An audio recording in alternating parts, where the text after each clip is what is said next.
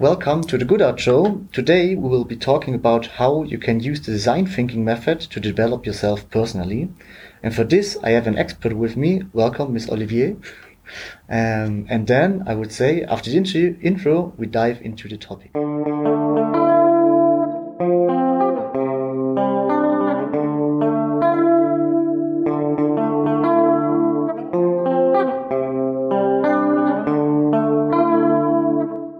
First of all, Ms. Olivier, would you like to introduce yourself briefly so that the audience knows you, uh, who you are, and what you do?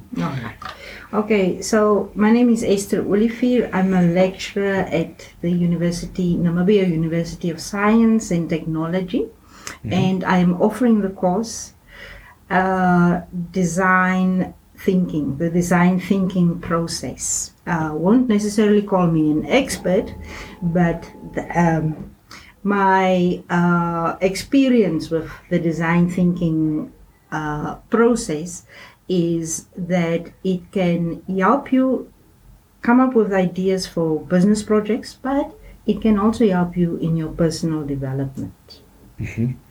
And can you give a short overview what design thinking or what the design thinking method in general is? All right, so it's uh, design thinking, it's a problem solving methodology, uh, and it can be used to develop creative solutions to complex problems. Complex problems, like, for instance, poverty all over the world, pro- uh, complex prof- problems, like, for instance, uh, pollution all over the world. Uh, but then it can also be used more internally. Uh, it's associated with business and project uh, product design, but it can also be applied to personal development. And the great thing about uh, design thinking, this process, it's an iterative process. Yes. So it means that you can do it again and again and again, and you can try again and again and again. As human beings, we have this uh, capability the capacity to to develop our potential. Sometimes we master something, and then we move on to another area in our personal lives. Yeah, and th- that is why design thinking is is the perfect fit for personal development as mm-hmm. well. Okay. Yeah, thank you for the short overview. Mm-hmm. Um, so, what are the exact steps and how can you use them to improve themselves? All right, so there are five steps in design thinking. The mm-hmm. first, or stages. The first stage is called empathy, and this usually you empathize with the user that you are designing a product or a service for. The second step uh, step is so in the first stage you do lots of research. You talk to your your users, you um, observe them in their natural environment mm-hmm. and so forth so that you learn more about what their challenges are mm-hmm. what it is that they need. Mm-hmm. Then the second stage is the defined stage and the defined stage is basically where you redefine where you reframe the problem that they have so that you can come up with a solution for that the third stage is the ideate stage, and in the ideate stage, you, uh, as a team, or like for instance, you're doing personal development, you ask the people close to you to sit with you to brainstorm solutions and so forth. All right, and then the fourth stage is the prototype stage. Prototype stage in design thinking process, usually you will now uh, build a, a representation of your design solution. Now, in personal development, you can try out some of the uh, solutions that you've identified in the third stage. And then the last stage is the testing stage. For business products, for services, you will test uh, what you've offered your users. Ask them, is this what you have, uh, or is this going to satisfy the problem that you had initially? And in personal development, you can test by looking at how far have I come in my journey journey on personal development. All right. So if I if I go more into depth, like for instance in the empathy stage, if I apply it to personal development, Yes. okay. So the first step, like I said, it's empathy. Mm-hmm. understanding the needs and wants of others. In personal development, you have to understand yourself. Mhm, Yes. So it's a good idea for everybody out there to do a personal SWOT analysis. Mm, yes. All right. Mhm. Uh, we all know what is SWOT analysis. You look at your strengths, you look at your weaknesses, you look at what are the opportunities out there, what are the threats out there. If you, you cannot work on yourself if you don't understand yourself. You don't understand what your strengths are, you don't understand what your weaknesses are. You have to reflect on your thoughts, your emotions, your behaviors. If you are somebody who um, is continuously late, Mhm. uh, that is a behavior, then it means that you lack discipline. So it that is a behavior that you can actually change, and it's so it's so easy to change behavior. How do you how do you uh, um, grow a behavior? You do something for 21 days, then it becomes part of you. It Yeah. becomes me- muscle memory. If you do exercise, it becomes mes- uh, muscle memory. Yes. Your body is actually going to tell you, "I need to go exercise," and things like that Yes. so any any habit Yeah. any habit uh, after 20 days it's just part of you. Uh, so what uh, reflect on those. What motivates you? What are your strengths? What are your weaknesses? You have to understand yourself. You have to identify the areas for personal growth. Ask yourself questions like what are my personal goals? What do i want out of life? What motivates me? And what do i need to be happy? All right Yes. so th- that is basically having empathy with yourself if you can if you can answer all these questions and you identify i'm i'm i'm strong in exercising but i'm actually weak in uh, say for instance uh, cleaning up around me Mhm. say for instance you still with your parents your parents are are uh, continuously making a fuss because your your bedroom is dirty or even you live by yourself and your parents come visit you oh your house is so dirty and you know all those things but you you you've already mastered exercising that's a muscle memory so now you can also look at how uh, can I or have empathy with yourself by by moving on to another area in your life where you are weak. All right, Yes. So Yes. it's um, much a clarifying stage. A, a very clarifying Yes. stage. Clarifying stage. Now we go on to the next stage, and the next stage is for personal development. The defined stage is goal setting. Mm-hmm. Next stage, step or stage in design thinking is defining the problem. Mm-hmm. Personal development, setting goals. Yes. It means you have to set goals. Define what you want to achieve and why. Mm-hmm. Right? Make sure your goals are specific, measurable, attainable, and uh, relevant and time bound. In other words, smart. Yes. For example, instead of saying, I want to be healthier, set a goal like, I want to exercise for 30 minutes a day, four days a week. All right? That's, that's, that's better than just saying, I want to be healthier because now you've set a goal which is specific, you set a goal which is measurable. If you don't exercise for 30, 30 minutes a day, if you don't exercise four days a week, you have not achieved this goal Yes. All right. Yes.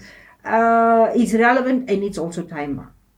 If you want to improve your time management skills, define the specific aspects of your current approach that are causing you you problems. Like, for instance, uh, I think maybe two minutes ago I talked about the, the people who don't have discipline. Yes. They're always late. They don't show up for things. It means that your time management skills mm-hmm. you don't have any. Mm-hmm. Yes. Yes. All right. okay. And then the third stage is the ideate stage. And mm-hmm. this is now where you brainstorm solution. In design thinking, you would usually have a team around you who can help you with with, with brainstorming solutions. Uh, that team is going to have specific skills, specific strengths, but in personal development, uh, means brainstorming solutions to achieve your goals. Yes. All right. So write down as many ideas as possible, even if they seem unrealistic or impossible. this exercise can help you think outside the box and discover creative solutions. And it's it's very important that when you uh, uh, start on the design thinking process for your personal development, it's it's important that you also come up with solutions. Mm-hmm. Otherwise, the, this is actually an exercise in futility. Yes. yes. All right. All right. And then the fourth stage is the prototype stage, where you try out solution.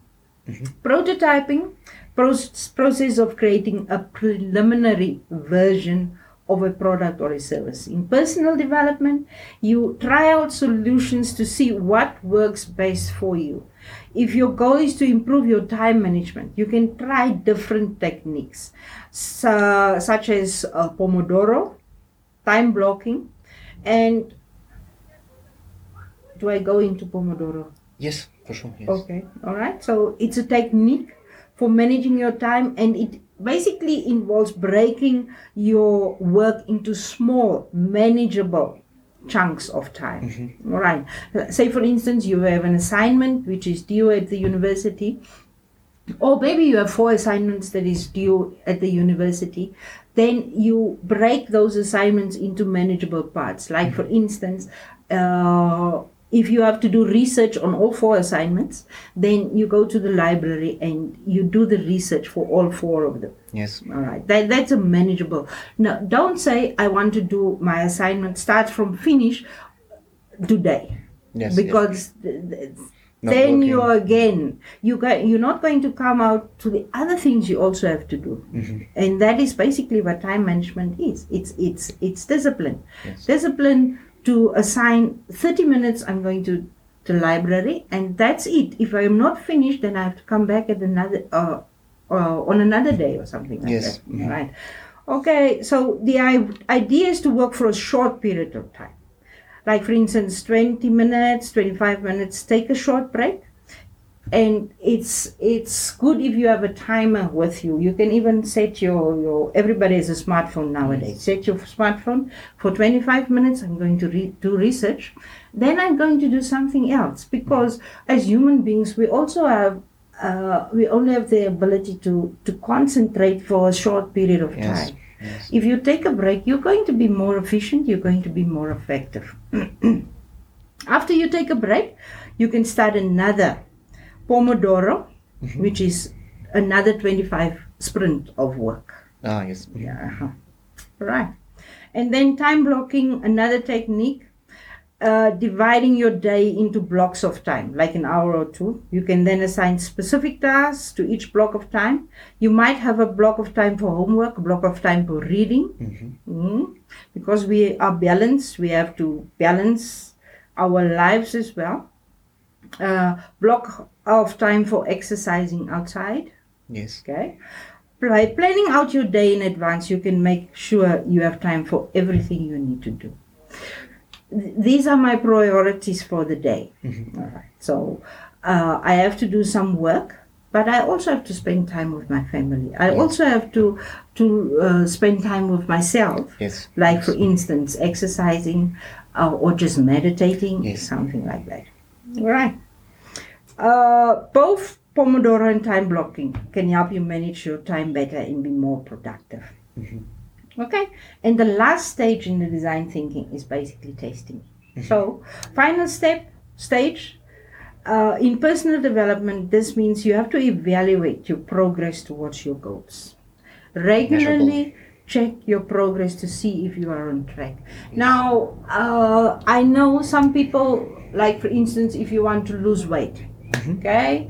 The first week you follow the diet, and at the end of the week you weigh yourself, you see, but I've not actually lost any weight. Mm-hmm. Okay. And then you then you quit the whole dieting yes. exercise. But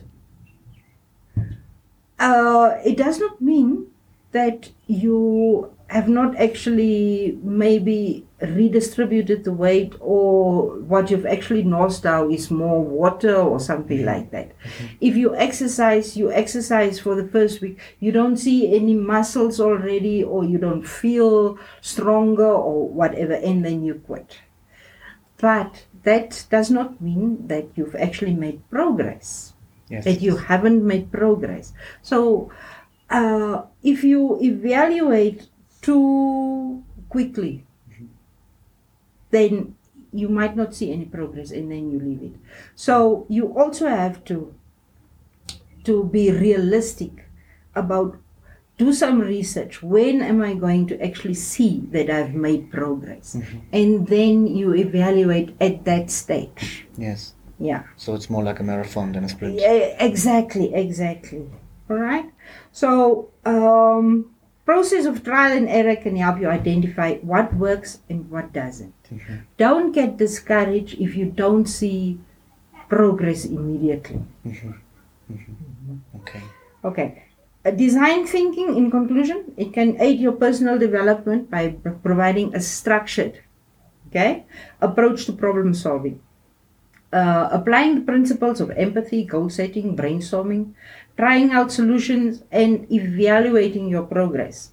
You can identify your strengths, weaknesses, you can set goals, you can achieve personal growth.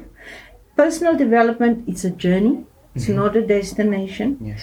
and you have to embrace the process and especially enjoy the ride. Yes, for sure. Okay. All right. Okay. Yeah, with this wonderful summary, we have already reached the end. Uh, thank you for your time and insights. And I hope you all had as much fun as we had by recording this episode. And I wish everyone a lot of success by using this method to work on yourself.